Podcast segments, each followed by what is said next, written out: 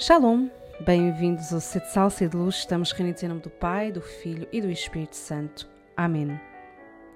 Hoje, quarta-feira de cinzas, damos oficialmente início ao nosso itinerário quaresmal com o tema As Dez Palavras. Será um tempo de aprofundamento dos Dez Mandamentos. Vamos subir ao monte com Moisés para descer dele transformados e transfigurados. Escutemos um excerto do capítulo 20 do livro do Êxodo. Deus pronunciou todas estas palavras, dizendo: Eu sou o Senhor teu Deus, que te fez sair da terra do Egito, da casa da servidão. Não haverá para ti outros deuses na minha presença. Não farás para ti imagem esculpida, nem representação alguma do que está em cima, nos céus, do que está embaixo, na terra, e do que está debaixo da terra nas águas. Não te prostrarás diante dessas coisas e não as servirás, porque eu, o Senhor teu Deus, sou um Deus zeloso que castiga o pecado dos pais nos filhos até à terceira e à quarta geração para aqueles que me odeiam, mas que trato com bondade até à milésima geração aqueles que amam e guardam os meus mandamentos.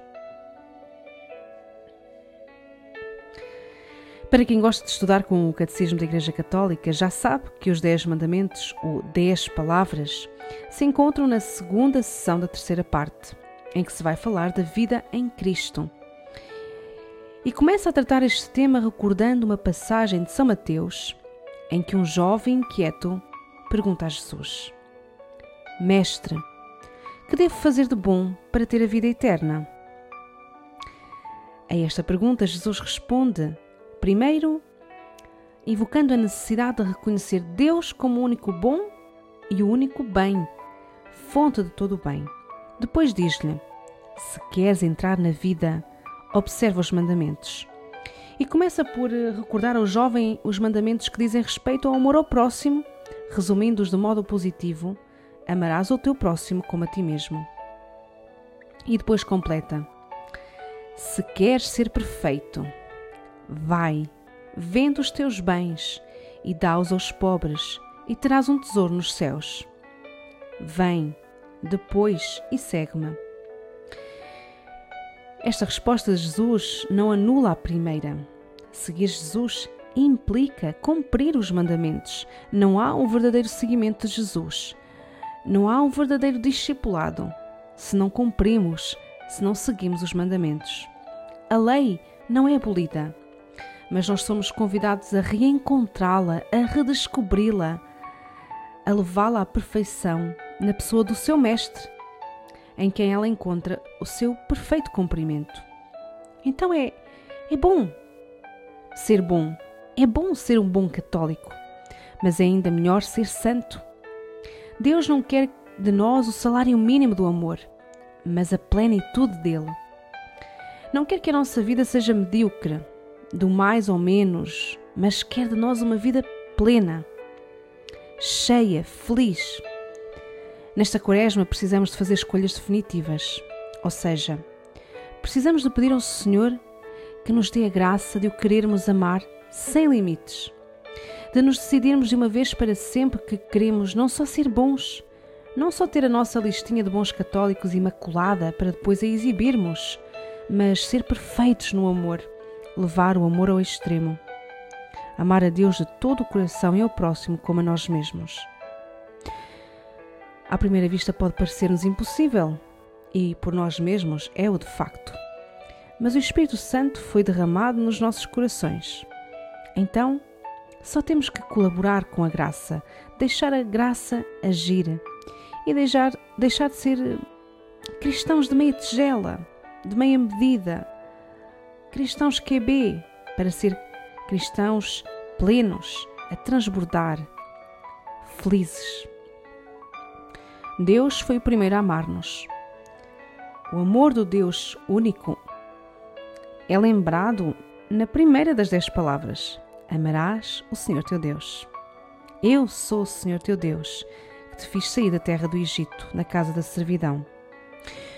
Então, os mandamentos são a resposta de amor somos chamados a dar a nosso Deus, ao nosso Pai. são uma resposta de amor, uma resposta de quem ama a Deus. Deus deu-nos dez palavras, dez mandamentos, dez ordens, para que aprendêssemos a amá-lo, para nos educar no amor, como um pai educa os seus filhos. Uma criança não nasce a saber andar. Ela precisa de vários meses, dois anos ou até mais para aprender a andar de forma autónoma e correta. Até lá, precisa que os pais lhe peguem na mão, que a conduzam, que a levantem quando cai, que a apoiem quando se desequilibra. Assim faz Deus conosco, através dos Dez Mandamentos. Conduz-nos para que cheguemos à verdadeira liberdade que nos conduz, que nos torna plenos, a liberdade que só os filhos que sabem amados têm, que não fazem as coisas por terem medo do pai ou deixam de as fazer por ter medo do pai ou da mãe, mas fazem ou deixam de fazer porque amam o pai, porque amam a mãe, porque não querem desagradá-los. Os Dez Mandamentos são necessários, são imprescindíveis para quem quer viver em Cristo, ou seja, para quem quer ser santo, para quem quer ser verdadeiramente feliz. A inquietação daquele jovem fala da nossa própria inquietação. Somos pessoas inquietas, insatisfeitas. Procuramos a felicidade por todo lado. E por mais que a procuremos nas pessoas e nas coisas, nunca encontraremos paz enquanto a nossa felicidade não tiver um rosto e um nome: Jesus de Nazaré. Iniciamos esta subida deixando para trás o peso das ideias erradas que temos dos Dez Mandamentos. Como, por exemplo, a ideia de que estão fora de moda ou de que são um peso, que nos tiram a liberdade, quando no fundo, diante deles, temos sempre a escolha: a escolha de os seguir ou não. E dependendo da escolha, colheremos as consequências: a vida ou a morte a felicidade ou a infelicidade. O que vamos escolher a partir desta quaresma?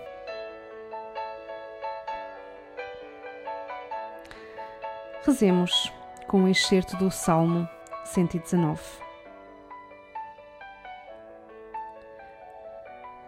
Felizes os que seguem o caminho da retidão e vivem segundo a lei do Senhor. Felizes os que cumprem os seus preceitos e o procuram com todo o coração, que não praticam o mal, mas andam nos caminhos do Senhor. Estamos reunidos em nome do Pai e do Filho e do Espírito Santo.